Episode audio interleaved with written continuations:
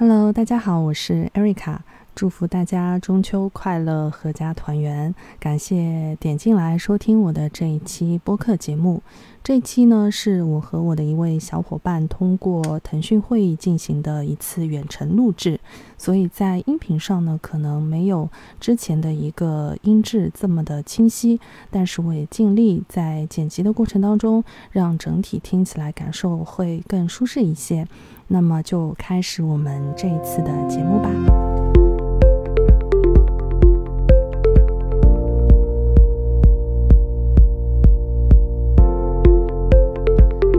固有认知，拒绝刻板印象。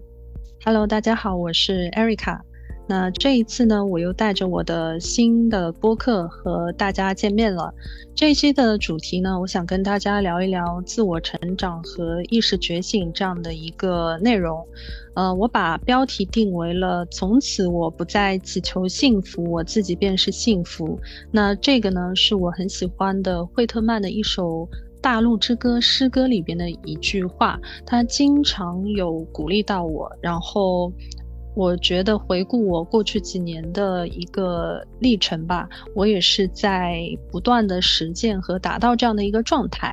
然后录制这一期节目呢，主要是因为我觉得，嗯，大家也知道，整个国内还有上海上半年的一些事情，呃，或多或少对每一个人都产生了非常大的影响。那对我来说也是这样的，甚至让我觉得，我是不是要更改我的人生轨迹？呃，更改我的一些生活环境这样的念头，同时呢，也因为我目前的一些身体啊情况，还有工作上的一些。呃，发展的困扰吧。那我想通过这样的一期播客和同龄的小伙伴来回顾一下、复盘一下我们各自不同的人生轨迹。过去的呃十年左右的时间，我们成长了多少？那对自己一路走来的一些成就或者是收获做一个肯定。呃，鼓励一下彼此，其实都已经很棒了。同时，我可能也会有一些新的收获。那最重要的也是，嗯，如何做到更好的自爱，这些内容都想和大家分享。那首先呢，就请这一期我邀请到的嘉宾小关来和大家做一个自我介绍吧。嗨，小关。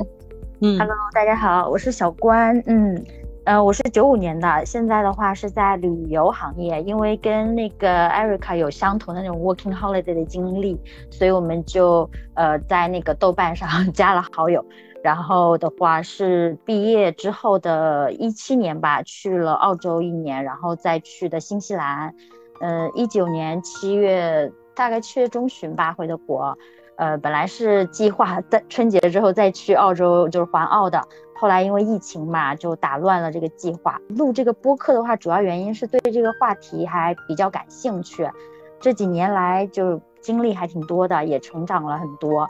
嗯，第二的话，因为艾瑞卡说。做这个播客，想要找那个同频的人，想要跟人产生链接。其实我特别欣赏这种想法。对，呃，非常谢谢小关来跟我录制这一期节目。然后，其实我们之前认识也是在豆瓣上嘛，然后加到了我那个 Working Holiday 回国的这样的一个群。然后当时我知道小关是从事新媒体，如果我没记错的话。然后最近想录制这样的节目，我就想说小关可能是一个比较好的人选。后来我们聊起来就发现。原来大家都是播客的忠实听友，我是应该是二零年初，就是疫情爆发的时候，呃，突然因为播客这样的一个形式，让我有了一种温暖的陪伴。知道小关是，呃，你你你之前说是一五年就开始听了，对不对？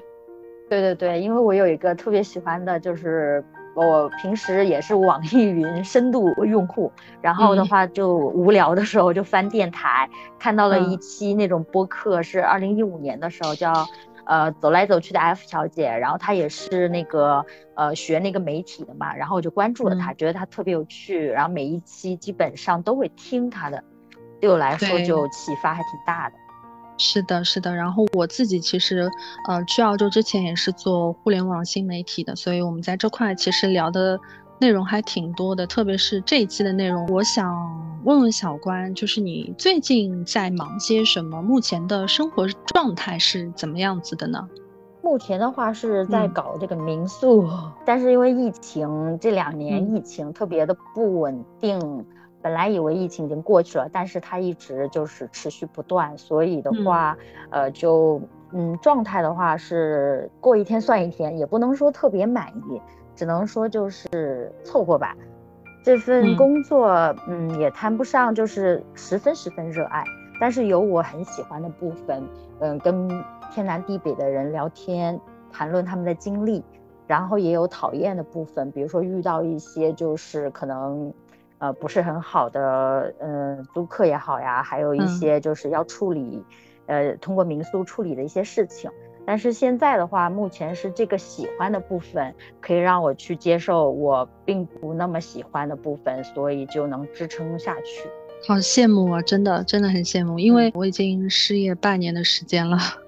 就是因为疫情的这个关系嘛，然后当我失业之后的一个月左右，然后上海就开始封城了，所以上半年我整个情绪的一个变化还是很大很大的，自己整个生活的状态，我觉得是一开始失业是失序嘛，我的生活失去了秩序，慢慢的我找到了自己的秩序，可是突然之间又因为疫情，好像我又回到了一种很混沌的状态，但是我预感。我是可以找到一个适合我的一个发展轨迹和开辟一个新的天地的，只是说我暂时还没有去突破那个屏障，还没找到那个点，所以或许我今天跟小关的这个交谈会给到我一些新的灵感。接下来我想用。两个关键字，或者说用一些词语去形容十年前的自己和现在的自己。因为其实呃前几天我回到自己家去整理了我在呃学生时期的一些日记，还有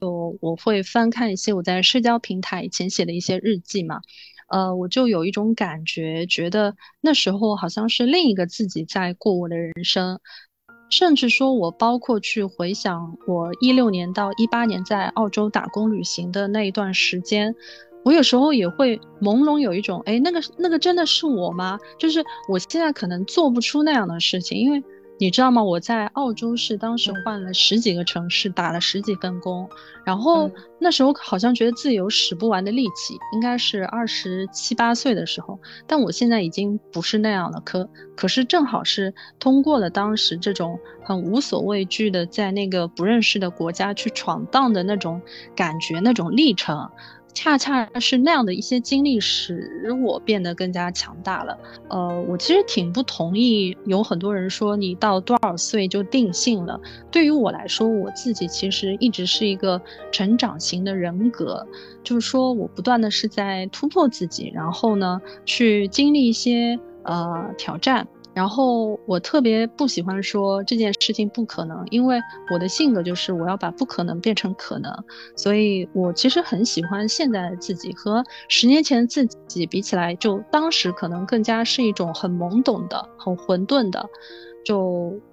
没有这种自我意识的状态。但是到现在我。很明确的知道我自己是喜欢什么的，然后呢，也明白什么是自爱，啊，怎么去活得更加的豁达随性，活得更加的自由，呃，同时也对应一下我今天的这个标题嘛，我真的明白，当我自己是幸福的时候，我就不会再向外界去祈求幸福，因为。呃，佛佛学里边就是禅修啊之类的都有这样的一个说法，就是自本具足嘛，就是我自己本身就是圆满的，所以我不会再向外去祈求什么，而是我去向内观，去向我的内心去索求我自身的一些平静吧。嗯，你的状态就是你现在的状态，就是我非常的羡慕，然后我也觉得是非常棒的一个状态，就是你已经呃完成了那种自我的接纳，非常的喜欢自己了。但是，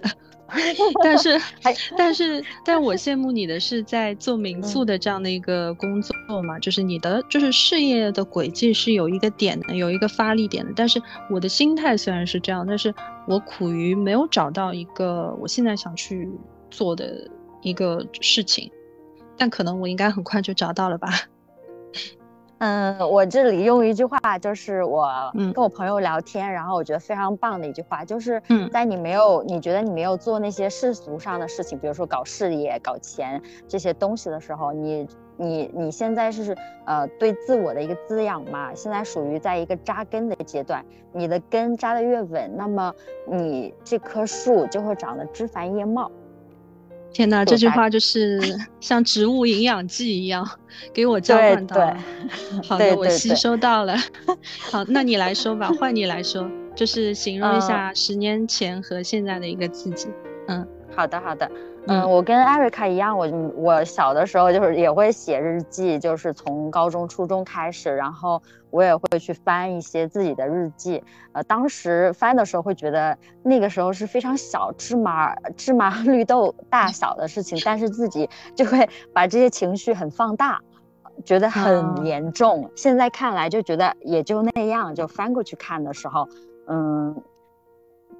包括对未来也比较的，就是迷茫，就觉得未知嘛，呃，但是呢又很乐观，因为我是那种盲目乐观的小孩，无所畏惧。现在的，对对对，就会觉得，哎，我我感觉什么事情都会变好，没有被社会毒打过，就会特别乐观。呃，虽然就是可能日记前半篇都是写自己，哎呀，各种情绪非常的焦虑，但是后半篇就是全篇鼓励自己的话，就是。根本不知道后面会发生什么，但是就是乐观，天生的乐天派。对对对，然后现在就会比较客观一些，就是知道这个事情会，呃，有不好的那一面，但依然会去乐观的去接受这个结果。这个心态的转变，我觉得还算是那种成熟往上面去走的这个一个趋势，所以我就非常的，呃，看，非常的感激我自己。嗯，经历的所有事情让我达到了这样一个状态。还有的话就是以前比较敏感和拧巴一点，就会觉得呃，我不不敢去浪费时间。我那个时候可能也就十七八岁吧。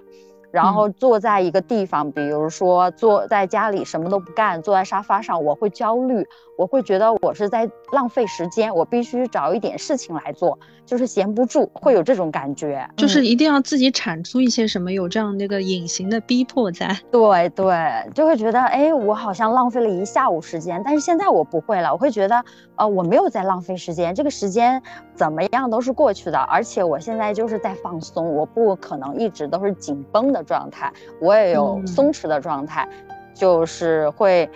很不会有不会有产生内疚感，以前会有那种愧疚感，哎，觉得我浪费了时间，这种愧疚感会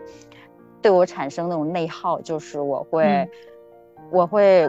我会就是精神上有内耗的感觉。明白。现在其实对，其实也是自爱的一种，因为我们后面也会说嘛，就当你自爱的时候，你会接纳你。在对待你自己或者是你生活方式的种种表现，所以你现在接纳了，其实也是呃学会在的一种表现吧。我觉得是的，是的，我就是会感觉自己就也跟你一样是那种成长型的人格，不会一直把自己定在一个位置，给自己设限。我就是哦，二十五六了，我就是三十岁了，我就是四十岁，我不行。呃，我非常的喜欢你这种呃。性格就是你敢于去挑战，你把不可能变成可能。我也是不喜欢说丧气话的人，我觉得，呃，没有什么事情可以打倒我。现在不可能，但是是只要给我时间，可以无限接近可能，或者直接变成可能。我喜欢这种方式。我觉得在听这期节目的朋友应该已经被我们打到鸡血了，就是绝对是，这绝对是心灵鸡汤的，就重量级别的心灵鸡汤。没有，可能我们都属于那种比比较，就是比较那种成长型的吧，就不不爱说那种丧气话，因为你越说这种丧气话，可能对你自己就是一种自我暗示，你就会觉得不可能。啊，你你你你也会把这种情绪渲染，就是渲染，慢慢渲染很大嘛，也会影响到周遭的人，让大家也觉得哦，这个事情不可能，然后整个气压就会很低，然后对这个事情其实是可能的，你只要不断的去鼓励自己，鼓励身边的人，我觉得没有什么事情是不可能的。有一句话，我觉得很很可以形容你刚刚提到一些内容。就罗曼·罗兰不是有说过吗？就当你意识到生活的真相的时候，你依然愿意勇敢的去面对它。我觉得你是这样的，然后我也是这样的人。人不是一下子改变的嘛，肯定是量变产生质变。那么我们今天最重要的其实就是回溯一下过往，因为呃大家都知道，我们每个人的一个细胞七年会全部的更新一次嘛。那自我其实也是在不断的更新的。呃，虽然我们两个人有不同的成长轨迹，像我是南方人，我成长在上海，我只有在一六年到一八年才离开自己的故乡，去到异国去生活。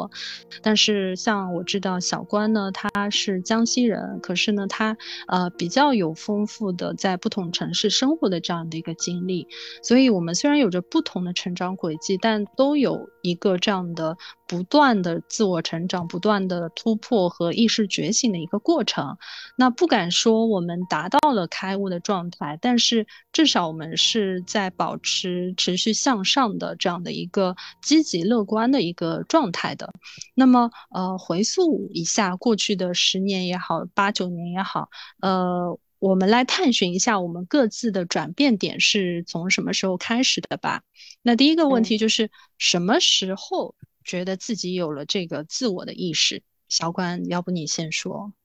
嗯，可以啊。我我的话，我。感觉是在，就是我了解这个词之前可能没有这个意识。我了解这个词的话，可能就这几年之前的话会比较模糊一点。尤其是在国内的时候，我的性格是属于那种别人在就是比较随大溜，没有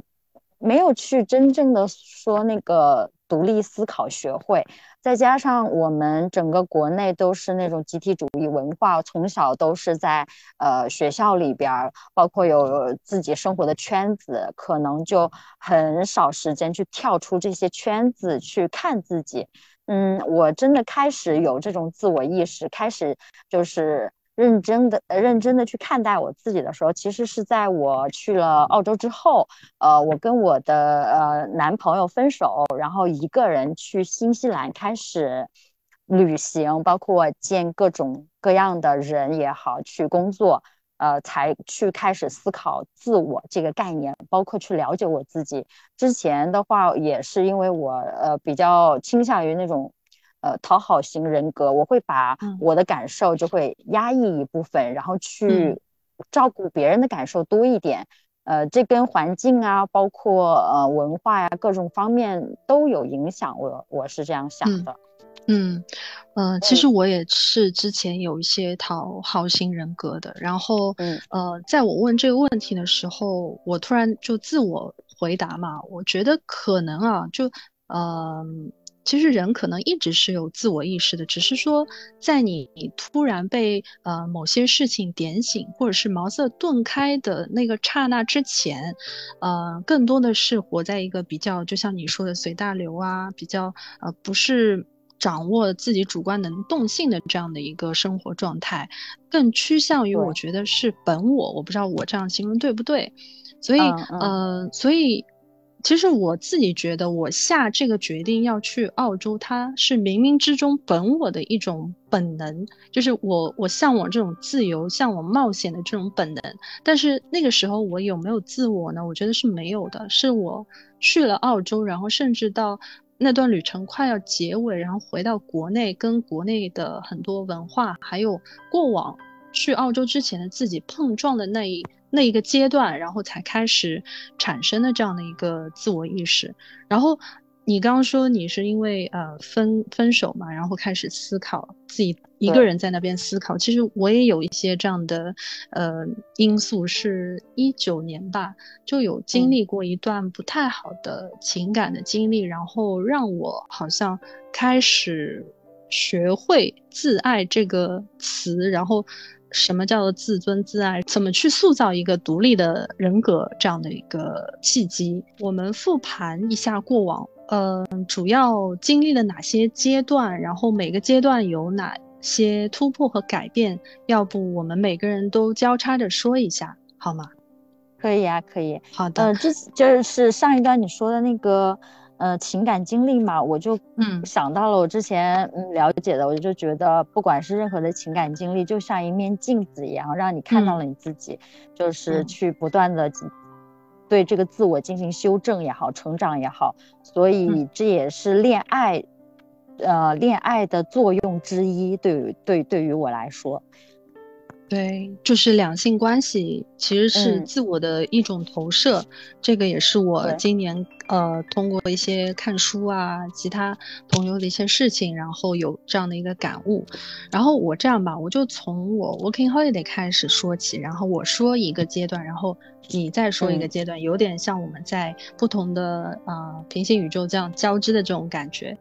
嗯，好。我我想先说一下我之前 working holiday 这样的一个经验，是一六年到一八年嘛。那那个时候，其实我去回顾这段经历的时候，我就感觉自己是放开了手脚，没有任何的束缚。我觉得我在那个陌生的土地上活出了一个。我在国内没有办法活出来的自己的样子，然后我之前压抑的那些自我全部在澳大利亚的这个土地上释放出来了，就我见识到自己有很多自己都不知道的一面，也就是说，你的潜能，人的潜能其实是。呃，很奇妙的一件事情。如果你不去开发，你根本不知道它的限度在哪里。就跟很多人的天赋一样，就是有天赋但不自知，所以要有伯乐来去开导你。那我觉得，呃，澳洲的生活经验其实就给我了一个换、变换一个物理环境的空间这样的一个机会，然后我得以知道我真正的自我和我。自己的意识是向往哪一个方向去的，所以如果说我回顾我过去三十三年的这个经验，那两年不到的时间可以说是千金不换的，我目前为止人生当中最宝贵、最宝贵的一段时光。而且，其实呃，我出国之前，我觉得自己朋友并不是这么多，但是我在澳洲竟然认识到。呃，很多很多很多很有爱、很善良的，然后同频的这种小伙伴，有这样珍贵的朋友，有这样一种很难得的友谊，是一件可以让我这么幸福的事情啊，所以我觉得很珍贵。是的，我我我，因为我们有相同的经历嘛，就是我也基本上是在一七一八年的时候去的澳洲。嗯，我去到那里，我比较大的感受就是，我看到了更多的可能性。每一个人他对生活的诠释是不一样的，不像在国内，可能大家走的都是一条路，结婚生子，这个生物时钟好像都是一样的。如果你不走这条路，好像就没有别的路，或者是说你就会变成一个异类，别人都会用异样的眼光去看待你。所以这个。嗯，对，就是国内的社会生活时钟好像比较趋同，但是国外是每个人都有每个人的故事。是的，是的，嗯嗯，之前我是我可能比较怂，就是我又 菜又爱玩 就是我去的时候很忐忑的，我内心真的很忐忑。但是我去完了之后，呃，我会发现我是特别爱冒险，我的本能驱使我去做这样一件事情。嗯，因为我是一五年，其实就想去，但是因为我刚毕业那会儿，然后没有什么积蓄，我很害怕到了那里人生地不熟，然后我会遇到一些困难，我没法解决，所以我就呃延缓了两年。但是这两年，呃，我都没有放弃做这个事情，因为这是我真心的，就是内心真的想去做。呃，包括我内心，呃，我的本能是。真的是替我选择了这这个去 working holiday 这个事情，我想去看一下，就是外面的人，就是他的生活方式到底跟我们有什么不一样，所以这件事情这个想法就驱使我，就是去做这样一件事情。包括呃，我看了一本书，叫做《迟到的间隔年》，是那个孙淳东写的吧，对我 感感触挺大的。我就想跟他一样，就是他的经历都非常的呃酷。那个时候就是比较中二吧，觉得人家很酷，我得去，我得去，就是我得去模仿一下，嗯，就没有很想的很很很，就是想没有去做一些很大的规划，只不过就是觉得啊，就去了，然后去到那里之后，发现我所向往的生活，它的它是有很多人在做的，我也可能去，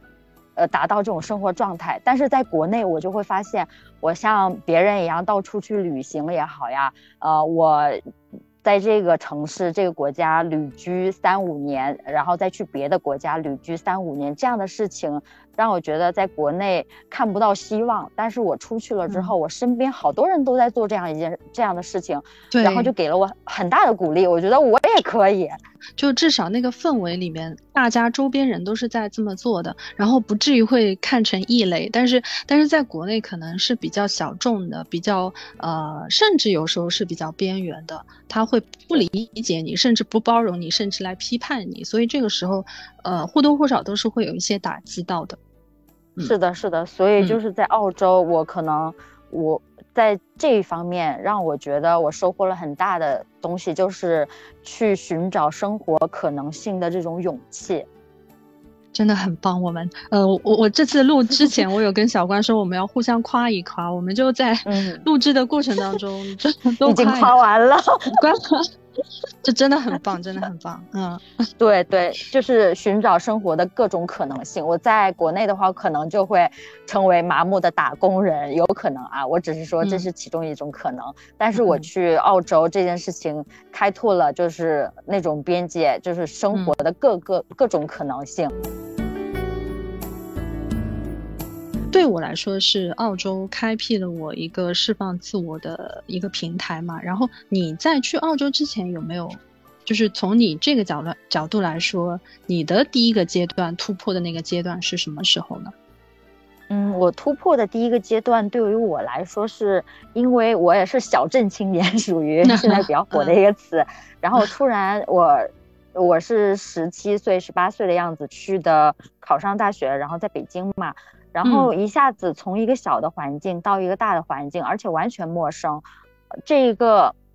环境的碰撞对于我来说是一个比较大的一个成长。呃，因为我之前，嗯，我所受的教育，包括一些事情，让我是比较冷漠，我内心是比较冷漠的一个人。然后包括也是。功利主义吧，比较偏向功利主义。如果是呃没有用的事情，或者说对我来说没有价值，或者是大家认为没有用的事情，我不会去做。我会觉得做了这个事情让我会产生那种愧疚感，来折磨我自己。嗯，但是我到了那里之后，哦，遇到了很好的，首先是我的室友，他们教会我怎么去热爱生活，去真的去感受。以前我真的很难。就是驻足，就是停下来驻足，比如说在一朵花或者一棵小草这种很生活化的东西去感受这些生活的美好。我觉得我是十七八岁的时候是，包括高中整就是高三这个阶段是，嗯，比较的压抑，然后很麻木了已经。呃，主要是我觉得他们的生活状态就是让我觉得，呃，可以去就是。不一定你要非常有价值，或者是说你学习非常好，呃，你才会被整个环境接受，你才会被人家喜欢。嗯，让我，你可以有自己喜爱的东西，你可以成为你自己，然后同样的，别人也会喜欢你，感受到就是生活的不一样。然后我就开始去尝试去热爱生活，去感受，就是用心去感受周围的人也好，事情也好，生活当中那些。点点滴滴那些人情味儿，呃，那些小花小草也好，真的开始去热爱生活。就像，嗯，举个例子，就是以前写作文可能真的就是模板套，我真的没有太大的感受去投入进去。呃，我只是在写，可能我的语文特别差啊，我可能只是在写，我可能只是在写。我认为老师们喜欢的东西，当时我也可能只是在做一个好学生，或者是家长眼里的好孩子，但不是真的我，呃，就像是一个空心人一样。嗯，就是我觉得在北京的大学生活给你的生活增加了不止一点点的甜度，而且就是高中以前可能更加是一种。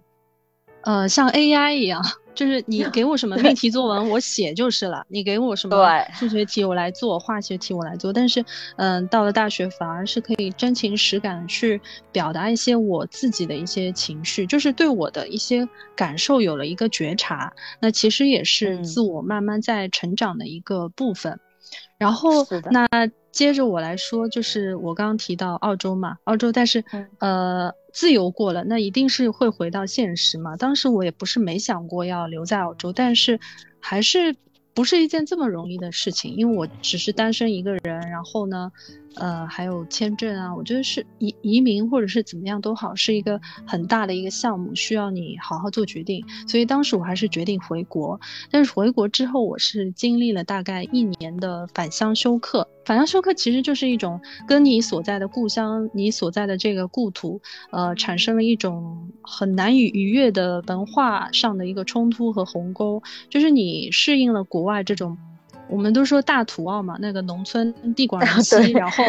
甚至是小镇上都见不着什么人，呃，生活节奏是特别特别慢的。回到上海，我整个就是当时的反应是特别特别强烈的。嗯，现在我其实很多感受已经记不清了，但是我清楚的记得我是花了一整年的时间才找到适合我的工作道路。然后在那之前，我是我记得我算一下啊，应该是有三家。公司，然后第一家是做了一个月，然后第二家也是做了一个月，还有一家是做了七天，呃，做了一周吧，我就走了。就是你会看到我没有办法在呃适应我出国之前做的那个互联网的行业，因为国内互联网变化的实在太快了，就短短两年的时间，它已经是变化到呃我出国前。完全不一样的样子，然后我就呃开始不断的开辟新的职业发展道路，然后同与此同时呢，我开始去过上我真正的独居生活，脱离我的原生家庭，然后这个对我的改变也是很大的。然后呃一直到现在呢，其实我独居生活已经有大概三年半的时间，然后为此我感到呃非常的欣慰，因为原来脱离了原生家庭，然后自己有这样的一个独。立生活空间，我当初坚持的这个东西，使我得以在这样的一个独立空间里边去释放。也就是说，我在澳洲的那个呃土地上面去释放完了之后，虽然回国，我依然会有这样的反向休克，但是呢，我依然还是可以在我自己的这个生活环境里边去做很多我以前在我原来家庭里边做做没法做的事情。呃，然后最后我一九年就是正式入职，做的比较长的工作，也其实是和澳洲的一些文化有关的。所以不管怎么说，就是在澳洲的经验，其实也带回了国内。呃，伴随着我的生活啊、工作啊，一直到现在。就是那种精神冒险的精神，还有，呃，当初积累下来的一些语言能力啊，或者是社交能力，其实，呃，都伴随着我回国后的很多生活这样子。对，嗯，所以你现在现在也是，有没有感觉独居？我以为你会说独居生活很爽，是很爽呀，就是很爽呀，超爽的 就是。嗯，就是如果我在我自己家里住，我是绝对不可能什么早上自己唱歌，然后做直播，还做播客，这个很难在我原来的家里边去达到。但是我知道你之前是 很早就一个人生活了嘛，所以你比我早了十年一个人生活吧，应该差不多。嗯，我我大部分生活都是一个人，大概是跟我从小的经历有关系吧。嗯，因为我爸妈不经常在身边，嗯。到了高中的时候，是我自己一个人住的。我爸妈可能就呃回来，可能隔几个月回来一次，所以呃他们给我零花钱，我自己去安排。然后我是怎么去解决我生活上的一些呃问题？然后的话，包括呃我在学习上，他们也是也是由我自己来安排的。呃，不会觉得一个人是呃很孤单或者很孤独。我会，我发现我是一个很爱和自己相处的人。我可以自己去找乐子，就是自己去找乐子。那个时候就去找朋友玩儿，呃，不找朋友玩的时候，我可能就去书店泡一天。我不是那种特别特别，我不能说自己是特别特别爱看书的人，但是我很喜欢待在书店，就是那种一进去，对，一进去超喜欢，嗯，对，你的心就静下来了。我可能不在家待着，就是就是就是纵身跃入那个书籍的海洋，然后感觉那些封面啊、书名都有我想要的那种救赎什么的。是的，是的，而且你读到那种书，你会觉得就是。当你有共鸣的时候，那个书里面好像伸出了一只小手，然后你跟他握了握手啊，其实也是在和自我内心的一个言和，握手言和的感觉。是是，然后你就会觉得哇，你不会觉得孤单，因为你发现呃，有人是和你有。一样想法的，你在这个世界上并不孤单。即使这些作者可能已经啊早就不不在这个世界上了，但是你还会觉得你并不是一个异类，所以你并不孤单。呃，这书书籍吧，大概是我呃缓解这种一个人的状态的时候的一个很重要的一个消遣呀也好啊，包括嗯我的这种精神的那种精神依依托。嗯，了解。嗯，然后大学的时候，因为跟室友在一块儿嘛，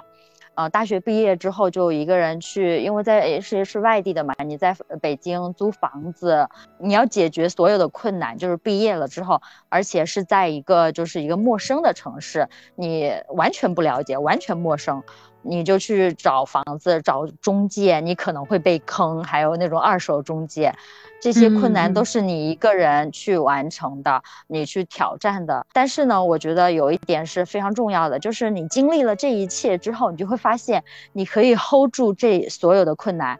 你对自己的信心的话，就是从这一点点的挑战去积累的。所以我是一个比较有自信的人，可能。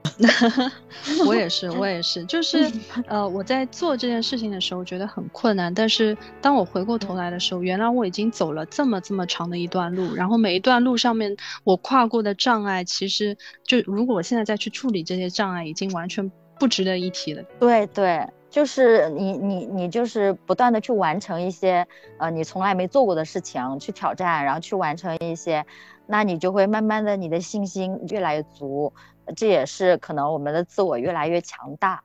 的一个过程。嗯，对。然后，那其实我就是刚刚提到说回到国内，呃，最后找过了一年找到自己合适的工作嘛。但是我以为这样就可以，呃，至少可以怎么说呢，干个两三年吧。但是没有想到，到了二零年的年初，疫情整个就爆发了嘛，然后一一直持续到现在。二零年、二一年、二二年，我所经历的也是有很多很多的。那特别是在一九年到二零年这这两年时间，其实，呃，我经历了两位亲人的离世，然后也经历了经历了我刚刚提到的那个不是很好的情情感经历嘛。所以在那一段时间，其实我自己也挺成长挺大的。第一点是，我有去学塔罗。然后学完塔罗之后，就延伸到一些命理学啊、玄学啊，然后佛学啊、禅学啊、禅修啊，就是跟我们的身心灵有关的这样的一些领域。然后呢，我又看了一个非常推荐，就是我非常想推荐的一个纪录片，叫《生命觉者》。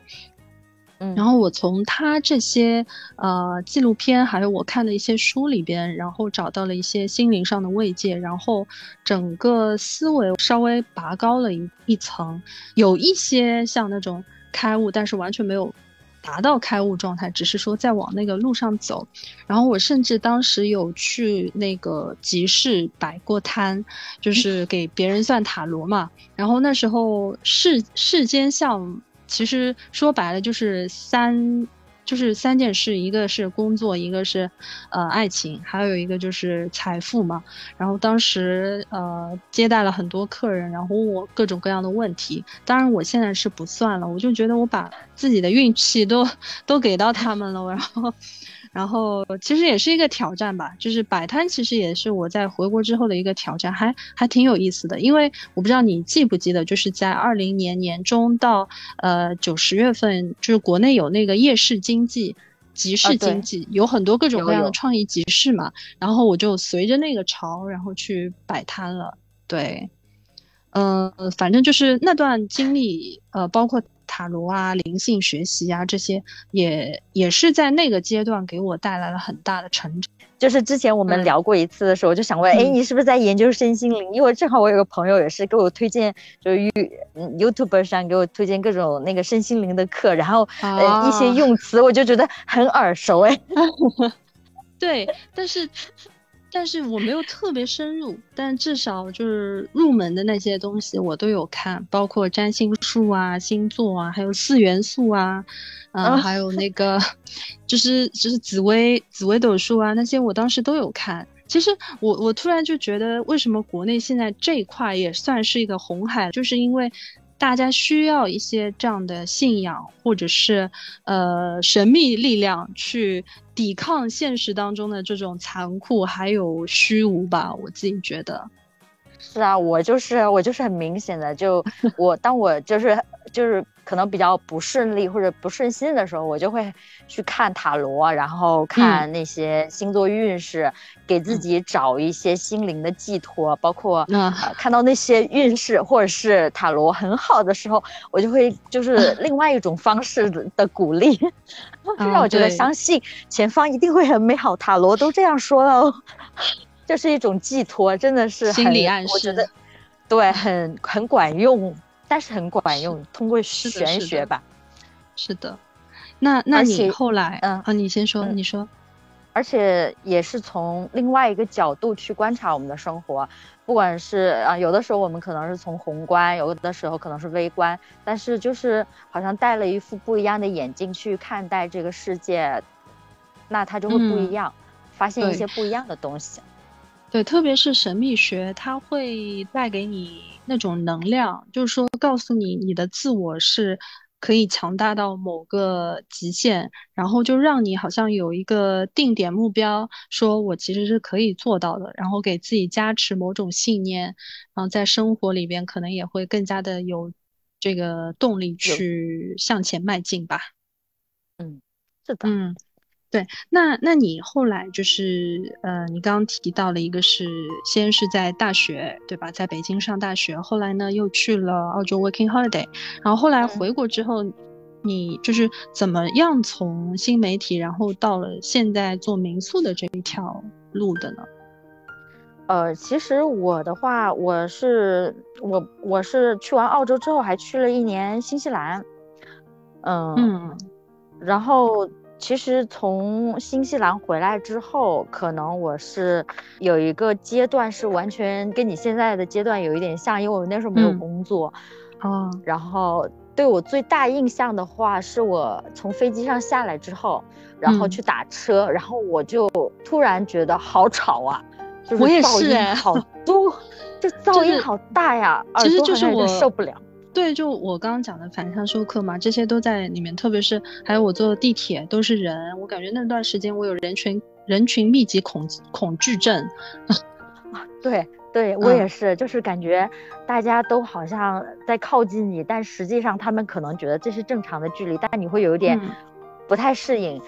嗯，这好像是什么 culture shock，就是文化就是反向。对对对对对对对，就是那种。然后我真的花了很长的时间才去适应，而且，呃，因为我们这个地方城市比较小嘛，我一回来，我的朋友他们的人生阶段已经发生了不一样的变化，虽然只有两年的时间，嗯，就是完全不一样了。他们可能已经就是世俗上已经买车买房了呀，已经结婚了呀，已经生小孩了呀，就是你会觉得你好像完全跟他们。不在一个轨道上，好像，嗯，你好像就是有一个玻玻璃罩子把他们罩起来了，而你在外面。嗯，我不知道你会不会有这种感受。我我其实我周边结婚的会比较少，嗯，然后呃，但是我我我不是我有这种感受，但不是因为他们已经结婚结婚生子，呃，更多的是一种。呃，我的观念，还有我的世界观、价值观，还有我所追求的生活，跟我周边的有一些人，甚至很多同事都没有办法去讲到一块儿，所以我会觉得很孤独。然后你也知道，国内现在的一个舆论环境嘛，呃，有很多话我可能跟他们真的是没有办法讲，因为他会觉得你为什么要思考这个呢？有什么好思考的？嗯，反正我不展开，我只是觉得在这个层面上，我会觉得孤独。是，我是说，就是在世俗上面啊，世世俗层面上，有的人可能已经在他所在的公司有了比较大的晋升，然后就是第一波冲击是这种世俗的。然后我会觉得，哎，我好像我是我一无所有，我只是在经历上，还有就是，呃，一些思想层面上，比如说自我成长了一些经历、一些观念上面，但是我在世俗上，我好像没有什么太大的收获的时候，呃，不是我去思考这个东西，而是周遭的环境好像在给你告诉你，哎，你在世俗上没有任何的成就，哎，让我觉得产生了一种那。一种怀疑的怀疑，嗯对，就是这种冲第一波是这种冲击，呃，会比较直观一点。然后第二波冲击就是你会发现一些话题，你确实就像你刚才说的一样，你根本那些观念你没有办法跟其他人去沟通，你好像已经跳出来看他们这些观念或者是。呃，一些想法了，嗯，但是你又没有办法去讲述你自己的想法，因为你讲述了之后，他们会，他们没有办法理解，就是大家认知已经脱节了一部分，嗯，所以也会有这种，对对，所以我可以理解你说的这种孤独感，所以那一段时间我觉得很难受，呃，又没有工作，是个待业的，然后。嗯，跟朋友之间也是那种，不管是世俗的差距，可能那个呃会比较少一点，主要是聊天方面的吧，就是能不能说到一块儿，有一些比较深刻的话题。嗯，其他的呃还有的话就是，嗯，这种焦虑感吧，嗯，包括网络上的一些，我我因为我们回回来之后不得不去用。手机会多一点，这些信息大量的信息扑面而来，给我带来了很大的焦虑感。是的，是的，就是说，呃，我也曾经经历过这个信息焦虑，但是现在我我手机的所有通知几乎都是没有的，除了微信，我把所有 A P P 的通知都关了。怎么跟我一样？我也是，我微我微信都是我微信都是就是我是个人的微信啊，就是私人的微信，我可能都是信息是关的，但是语语音和视频是开着的，只有只有我想去看的时候，我才会去看，这样可能就不会分散我的注意力。对，但是你想在澳洲的时候，其实你比较少用到手机，我真的很少看手机在澳洲，就是我也是，真的很少很少。我也基本上不怎么看手机，呃，基本上都是嗯，户外活动啊，一局徒步啊，或者是对喝酒聊天。我们真的是只在聊天会比较多一点，聊天比较多。对对，嗯嗯。所以一时之间我有点不太适应的，就是呃世俗的，还有的话就是信息，然后和大家聊不来，就是一些观念想法，就是这三个方面对我来说就呃比较。回国之后比较大的一些障碍吧。嗯、OK，那呃，那原生家庭这块呢？其实，呃，近两年我发现，其实原生家庭是会伴随一生的，不是说我可以彻底脱离的，那是不可能的。然后，嗯，我我自己一直觉得这是很困扰我的一个点，包括我当初为什么要去澳洲 working holiday，也是一部分的原因。但是，嗯，我看了一些书嘛，包括啊原生家庭啊，还有一些心理啊，特别是有一本书叫《蛤蛤蟆蛤蟆先生去看心理医生》，对对对，我也看了，我看完了，然后这个对我启发很大。还有一本书是叫《非暴力沟通》。就是这些心理学的书呢，呃，让我慢慢去知道，呃，还是需要一种方式去治愈我的童年，因为我现在很多无法面对部分，其实就是我在童年或者成长过程当中受到的一个呃损心理上的一个损害，但是不自知，然后就导致说我现在遇到一些问题会想要逃避，但是其实最终还是要和解。然后我现在是在。就是我现在在试着用一种迂回的方式，然后去跟我的家人去相处，呃，然后我觉得终极的解决方式就是自我实现一种完整的独立的人格，以及经济上的完全独立，这个才可以让原生家庭的一些困扰不这么的呃萦绕我的心头。这是我的一个解决办法。嗯嗯，那原生家庭的话。就是呃，我我我很认同你刚才说的，就是它会影响你的一生。呃，我之前你看这些书，我我其实也都 看，我发现我们好多书单重合。呃，还有还有一本书叫什么来的？嗯，每个人都有属于每个人的课题，但是我忘记那本书叫什么名字了。嗯嗯，好像也是一本比较热门的书。他呃，然后这这这个的话，就是每个人的人生都有属于自己的课题，你要划分好，这是属于你的课题，还是属于呃他们的课题？嗯，对，呃，这个类似的观点我有看过。其实有一些课题是父母的，但是小孩子会不懂嘛，然后就把父母的课题揽到自己身上来。对对对，对我以前在自己家里的时候，我会觉得哦，他们这样。吵是不是因为我造成的？我要去做那个和事佬，我就会很多时候有一种负罪感，活得很束缚。现在我会觉得有一些事情可以让他们自己去解决，因为每个人真的是有每个人的课题啊。对对对，我就很喜欢这个观念。我之前看了一个日剧叫《风平浪静的闲暇》，然后里面有一个比较我比较有触动的一个细节，就是一个情节，就是他的母亲嘛，就是他回家，他的他不想，他其实特别不喜欢吃玉米，他的母亲呢就觉得不要浪费，因为老人家嘛就是这种观念。他说他就在旁边会说，呃。你不吃这些就会浪费掉哦，就浪费掉，就是有一种隐形 PUA 的感觉，浪费掉是你的责任，就是产生让他产生这种愧疚感，所以这个这个主角就不得不去吃下他不喜欢吃的玉米，让我觉得很。窒息，这种很窒息，因为我也曾遭受过，就是我一下子这个点就击击中了我。小的时候，可能我们迫于父母的权威也好，我们想从他身上索取那种爱和关心和关注，我们就会去讨好他，或者是去做一些他们喜欢、希望我们去做的事情。嗯，就像我，我跟我妈去买衣服。可能这个衣服我很喜欢这个款式，但是他的审美可能跟我的审美不一样，他就会喜欢另外一款，然后他就会说，哎，那你自己做决定吧，反正我会觉得那个，嗯，也就一般，就是说一些阴阳怪气的话。但是对于小孩子的我，因为我那个时候没有没有足够的自我意识，我会因为我爱我妈妈，或者说我希望得到她的认可，去。屈服于这种所谓的权威，去选他喜欢的，但是实际上买完他喜欢的东西，呃，我也不会穿很多次，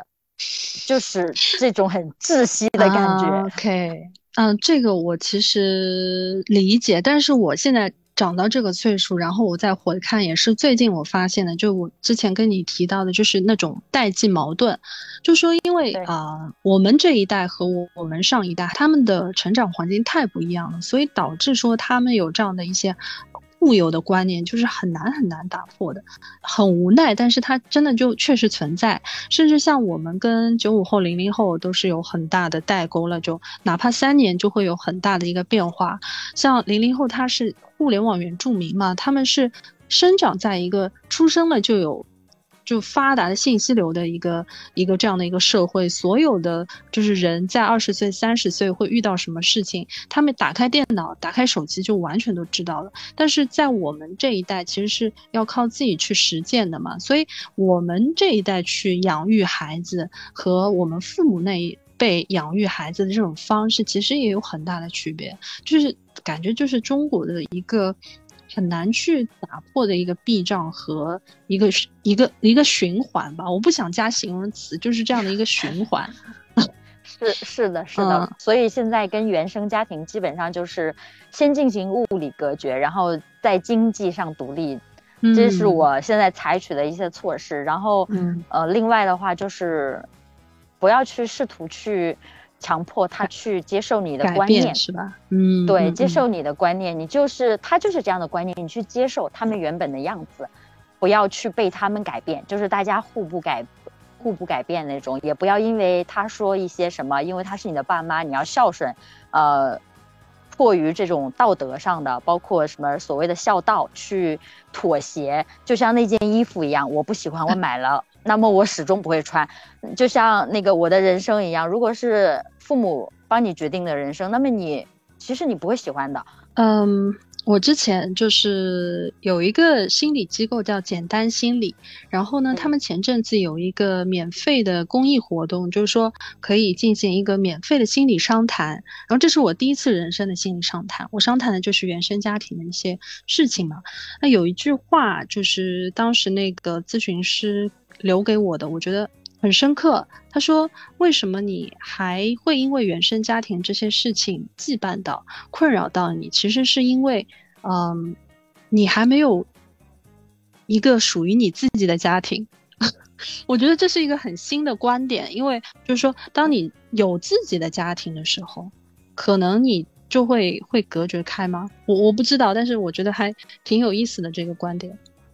嗯嗯。”我是认为，当我就是可能我跟原生家庭的和解吧，现在相处还算愉快的，不单单是我我会开始去进行一个角色，就是我不会把自己当成小孩儿，他们是大人，我会有的时候他们做一些我认为不合理的事情，我会觉得我是大人，他们是小孩儿。我也不再去试图让他们认可我，这点我觉得还蛮重要的。我们小的时候嘛，因为太小了嘛，就想得到大人的认可，或者是想从他们身上得到所谓的爱之类的。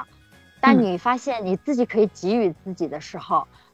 你自己是圆满的以后，你就不会再去有这种困扰了。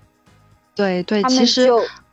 对，没错，他们的角色就变成了普通的。老人家或者是朋友，嗯，就是因为我们已经不是小时候的那个刺激了，所以说，呃，很多的一些行为啊，很多的意识其实是可以转换过来的。就我们不再是那个要父母买给自己玩具的那个人，我们是可以自己去，呃，有独立自主的生活权利和能力的人。对对，这个就是一个观念的转，一个想法观念转变，还有嗯，对。我们刚刚都在说原生家庭，对，那你刚还有就是呃没提到的是你怎么转到那个做民宿的？要不你再讲一讲？做民宿的话，是因为我真的挺喜欢跟别人打交道的，就是跟不同的陌生人，然后聊一下他们的经历，嗯，我觉得很有意思。我可能不会去专门的记录，但是他们的人生经历对我来说是很有趣的，我会对别人产生一种好奇心。之前是其实是没有的，我可能是在嗯新西兰的时候吧，我在青旅也好，住的那个呃民宿也好呀，包括一些工作上的呃认识的人也好，我们喝酒聊天，我就会发现，哎，为什么大家的生活都不一样？然后呃这些呃背后的你的经历、你的家庭，形成了现在的你，让我觉得是很有趣的，就像一个。啊，影评或者是一个人物分析一样，让我觉得可以挖掘到很多东西，呃，我会觉得很很爽，很刺激，就是带给我的感受，所以我就想去做这个民宿。再加上我有个朋友嘛，他刚好也做民宿，然后他跟我分享了一些比较有趣的事情，让我对这个东西产生了一个好奇，我就去做这个民宿了。嗯，是这样的一个阶段。明白，明白。那其实真的很好，因为我觉得自己单独去做一件事情，总比打工人好吧？因为，因为我我我刚提到，就是我回国大概是一年的时间，找到了澳洲相关的一个公司嘛。但是因为疫情，然后整个他们在华的业务就关闭了。然后再到二一年，我又进了一个跟澳洲有关的这样的一个啊项目吧。但是呃，我今年年初失业也是因为。为我觉得这个算是我职场的一个滑铁卢吧，就我没有遇到过这样的一个就是情况，嗯，就离职原因我也不想在这边说，只是我觉得我遭受了很多我之前在职场里边不可能会遇到的一些事情，嗯，所以我失业的那会儿我觉得很不公平，我觉得心有心里有很多不甘心，嗯，然后。啊，但是因为我三月份去北京散心了嘛，然后再加上上半年风控啊，各种各样的事情已经调整的差不多了，但是问题就导致于我现在回顾过往的，就是特别是上一份的职场经历，还有呃，就是之前的一些工作嘛，我就导致说我有点不知道要。做什么工作了？那唯一我我我在找的是 NGO，就是呃公益组织这块，其实是我一直想做的。但是我对国内的职场氛围是很失望的，因为现在疫情重压之下，整个大环境也不好，所以最近其实也是。很迷茫的这样的一个状态，但是整体心态是好的，因为我的一些业余爱好还是支撑着我每天都活得很很热血沸腾。可是这个工作 还是很真的是太困扰了，所以很羡慕你有这样的一个呃方向去发展。对，嗯，所以你现在的话，嗯，已经这个整个人的状态是好的，是不是？是的。那我感觉就不用拘泥于工作啊，因为我有一段时间也失业嘛，然后也是这种状态啊。呃，刚开始会很焦虑，觉得大家都在工作或者是有事情做，然后自己就待着。后来就开始跑步也好呀，包括呃学一些课啊，嗯，这些事情就让我觉得，嗯，慢慢的有开始是就是生活有了一些规律嘛，就像你说的，从无序到有序，然后嗯。就心态一下子就平了起来，就觉得嗯，这个状态也很不错，嗯，但只要你当我想去工作的时候，是因为我觉得我得有社交，就是可能是这个方面，就是我觉得状态是 OK 的，但是是因为我觉得我不能一个人待在家里或者是怎么样，我得去出去去接触一些新的人，去跟他们聊天或者是沟通之类的。这个有帮到我，因为我确实也是喜欢 social 的人。然后呢，呃，我现在整体都 OK，只是第一个，就像你说的，我我是挺想认识一些新的人。然后第二点呢，是经济来源是一个很现实的问题嘛，所以我不得 偶尔就是会是有焦虑的。但是呃，今年还有一个非常重要的，就是我把我自己的一个呃生活的兴趣爱好体系化了，特别是风控那个时间，我只能在。就房间里嘛，就导致我跟自己相处的时间变多了。然后就像你说的，我现在也开始呃知道怎么去跟自己相处，然后觉得自己一个人呃生活也是可以过得很忙碌、很多姿多彩的。我其实之前爱好也是很多，但是就是因为呃风控的这段时间我。把自己的一个每天的啊，怎么说时间做了一个划分，包括运动啊、写作啊，还有后续解封之后我去呃摄影，还有运营我的公众号，还有我去翻唱呃歌曲传到网易云音乐人啊，很多很多，包括现在录的这个播客，我就觉得，我就觉得我真的是很丰富人。对，就很满意，就像开始我说很满意嘛。然后我相信你也是这样子的，就是呃，通过开明思路去认识有各种各样故事的人，啊，还有就是阅读啊、写作啊、摄影啊，就你也是跟我一样有这么多生活爱好的人的。对对，我是好奇心比较重，我们两个就是也我也是喜欢冒险，就是反正就是说，如果你有确定要去做的事情，什么时候开始都不晚。然后我把我的生活比作一棵树的话，我觉得我的分支慢慢开始确定了，然后接下来只要在每个分支上去结出果实、开枝散叶就好了。还有一件事很重要的是，不断的去自爱，然后实践我在生活当中看到的一些事情和道理，同时呢，不执着于自我，因为我今天刚看完一本书嘛，怎么去放下自我，在有一些事情上，特别是像我在玩摄影嘛，我觉得有有一个很重要就是抽离感，就当你去按那个快门的时候，你把你自我抛掉，有时候甚至可以拍出比较好的照片。嗯，这个是我最近的一些感悟，就是在这个兴趣爱好上面的，有一点像那种，就是我们可能有两个角色，一个是体验者，就是我们亲自去体验这个生活，还有一个是哦去当观察者，这两个就。是好像是互换的那种，我们不可能一直沉浸在体验者，也不可能一直沉浸在就是观察者这个角色，就是两个角色要。时不时的跳出来互换一下，呃，有点像这样子，有感觉，有点，反正最重要就是那个境界就是无我，但是我觉得可能这辈子我都达不到，但是希望可以往那个方向走一走。OK，那我觉得我们真的已经说了好多好多了，就差不多可以到一个收尾的阶段。因为其实我们讲的所有，我我自己觉得，不管怎么讲，归根到底就是两个字，就是自爱。然后在自爱这个问题上，我特别特别推荐的是。嗯，查理·卓别林在他七十岁的时候写的一首诗歌，我前阵子还朗读过。然后有时候我也会时不时拿出来自己激励自己。呃，他的名字叫做《当我真正开始爱自己》。嗯，大家有兴趣的话呢，可以去搜索一下。就是我们两个人呢，想分享一下如何更好的自爱，怎么和自己相处，怎么去关照自己的身心灵。呃，有请小关先来做一个分享，然后接着我来分享，好吗？好的，嗯，首先我感觉是最重要的是要看见和了解自己真正的需求。这里的真正的需求就是说，不是说是社会社会给予你的这种需求，或者是父母朋友希望你去做的，希望你成为的人，而是你真的想要去成为的人，就是有这种自我的觉察。嗯，我很我很认同，因为其实在国内你要去做自己是一件挺困难的事情，但是呃，我真的很希望每一个人可以勇敢的做自己，然后找到那一个属于自己的定海神针，然后即使整个社会再怎么动摇，周边的人再怎么去否定你或者质疑你，都千万不要动摇，因为你要知道，就是人这一辈子都是活给自己看的，就别人的看法真的什么都不算，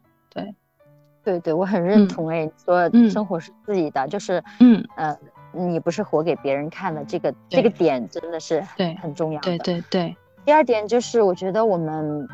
要摒弃所谓的所有的那种正确，不要害怕去犯错误。呃，可能是因为嗯，这个社会或者说道德或者是各种各样的东西告诉你，你要做正确的事情。所谓正确的事情是打双引号的，但是。呃，在你想成为你自己这个过程当中，你必定是会犯很多错误或者走一些弯路的，所以不用害怕去走错路，或者是说呃做一些就是可能别人眼里觉得是错误的事情。通往成功的路肯定是会有错误的。还有的话是呃，我我个人啊，我觉得应该是去。建立这个边界感，不管是你的亲人、朋友、爱人之间，都是要建立那种边界感。就是有一些行为，或者是他们伤害到你的，你要勇敢的去保护你自己，这也是爱爱自己的一种方式。你不能够去因为嗯伤害别把别人的感受放在首位，你应该把你自己的感受放在首位，因为呃这个。对对，所有人来说都是非常的重要的。对，我觉得这点很重要。然后我其实以前是一个特别没有脾气的人，真的。但是我这几年开始有脾气了，我觉得这是件 很好的迹象，因为就是你你就是有时候就应该硬一点，不然别人真的都不知道，呃，就别人就当你好欺负了，没有办法，就只能这样子。对我，我也我也差不多。我以前也是老好人这种，就是有点包子性格。嗯，但这几年我变得比较有攻击性，但我觉得这是比较好的一个趋势啊。可能别人用了我不喜欢的方式来对待我，然后我反击了之后，别人才会明白。他不能用这种方式来对待我。是的，是的，是的，就是说，呃，你呈现出来的是你怎么去对待你自己的。当如果你呈现的是比较软弱的，那别人就觉得我也可以你对你自己的方式来对待你，就是你给他下了一个就是底线嘛。嗯，没有错，非常的。最后一个就是。我感觉 在我的心目当中，人生就是用来体验的，所以我可以去不要给自己任何的设限，不管是年龄还是说呃其他方面的，就是你想要的生活状态，其实都会达到，只不过需要时间而已。对我也很认同，因为这也是我想分享的，就是说体验真的很重要。就我我特别想体验这个世界，就不是有一句。大家都知道 you only live once，YOLO 嘛，很多老外都会说这个词。然后你只活一次，那你还担心什么呢？然后之前有一个 UP 主，他就说，当你在做一件事情的时候，你可以想一想，一年之后你会不会后悔？如果你现在不做，一年之后会后悔的话，你就大胆去做吧。我们很多的一些真理啊，还有很多的那种大彻大悟，其实都是在你体验了之后才才领悟到的嘛。第二个就是，我觉得在我们的日常生活里可以建立一种比较积极的，并且是可以实行的反馈机制。呃，就像我我想分享的一个很小的，我很快就说完啊，就是我在那个五月份的时候，我参加了一个呃公众号有一个叫每日书的一个项目，就是说它规定你每天写三百到一千字，然后我就坚持写了三十天。这三十天对我的改变就是我养成了一个。当然，我也很喜欢写作，但是就是因为这样的一个坚持，让我觉得啊，我现在写作已经不是像之前一样那么困难的事情，它是可以呃融入到我的日常里边去的。所以，像这种小。而可见的反馈其实还挺重要的，包括这种运动啊，都是这样子的，就是不要树立太大的目标，树立一个小目标，就从小的开始，然后慢慢积累。所以，像我们生活当中，还有我们人生当中的很多改变，其实都不是一朝一夕的，是。你长久积累下来的，然后就像我之前讲的，可能你在某一个瞬间回头的时候，原来已经成长了这么多，然后当初的那个小苗已经长成了一个挺高大的树木了，所以这个时候你就会觉得很欣慰，然后就会觉得原来这就是人生的意义之一。另外，我觉得哈，就是每天。睡前可以问一下自己有没有让自己过得舒服。这个舒服其实就像呃小关你刚刚说的那种边界感，你自己做不了的事情，你是不是应该适当的委婉的拒绝，而不是应声答应下来？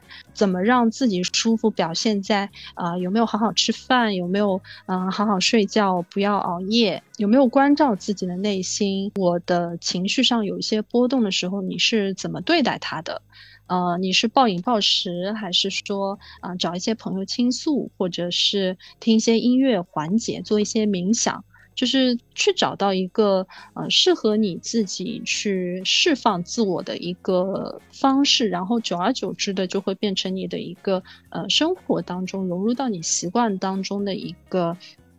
啊，你的一个模式吧，我觉得，最后一点啊，也是今年上半年感觉到的。其实宇宙它是一个，它一切的发生都是熵增的这样的一个过程。我不知道小关你之前有看到过吗？我之前听你提过，然后还特意去百度了一下。呃，就像你的书桌啊，还有各种各样的，就是整个世界它都是。由无到有，从零到一的嘛，也就是说，整个世界是慢慢变得繁杂起来的。但是我们在做的事情，反而是在这种杂乱的秩序当中创建我们自己的秩序。所以，其实我们已经很了不起了。然后，在我们创造这种秩序的时候，其实你是在慢慢的打造自己内心的心流。就比方说，我要去做一个很大的项目，它可能有呃两百多个呃分支，或者我的思维导图有好多好多的东西。可是我们去形成自己的心流，然后最后把这个项目完成的时候，其实是在做一个反熵的过程，就是我们突破了那个混沌的状态。呃，所以其实我觉得人类是特别伟大的，我们每个人也是很伟大的，所以就是一定要爱自己，然后每天夸一下自己，每天抱一下自己，就对你就会觉得人间真的很值得，自我关怀进行，对，对的，对的。自己去找乐子，但我我我想说，就是你自己去，就是找自己舒服、自己开心的乐子，但这个乐子不一定是就是别人认为的，就是有价值、有用的。那些别人认为没有用的，但是对你来说很快乐、很享受，你也可以去做。其实。对对对，然后我还想夸一下小关，我真的觉得就是你的声音是嗯很适合做播客，然后呢呃传达声音的时候，传达你的一些语句的时候，都是发音比较清楚啊，很让人愿意听下去，是一个真的很适合做播客的声音，很好听。哇，我真的是开花了，谢 谢谢谢。嗯，我觉得艾瑞卡就是因为我一直想做播客，但是我拖延嘛。但你是一个执行力，我觉得特别强的人。嗯，对于我来说，我感觉你可以去把这些事情做的很，就是捋捋的很清楚，很有条理，让我觉得很钦佩。那那我又要夸一下我自己了，就是。我觉得我其实还是一个挺能影响身边的人，因为比如前阵子有朋友问我学钢琴的事情，然后我跟他讲了一下，我看到他今天就有 PO 一张自己在学钢琴的照片，然后我就觉得很欣慰。我感觉我还是一种他人成就型的人格。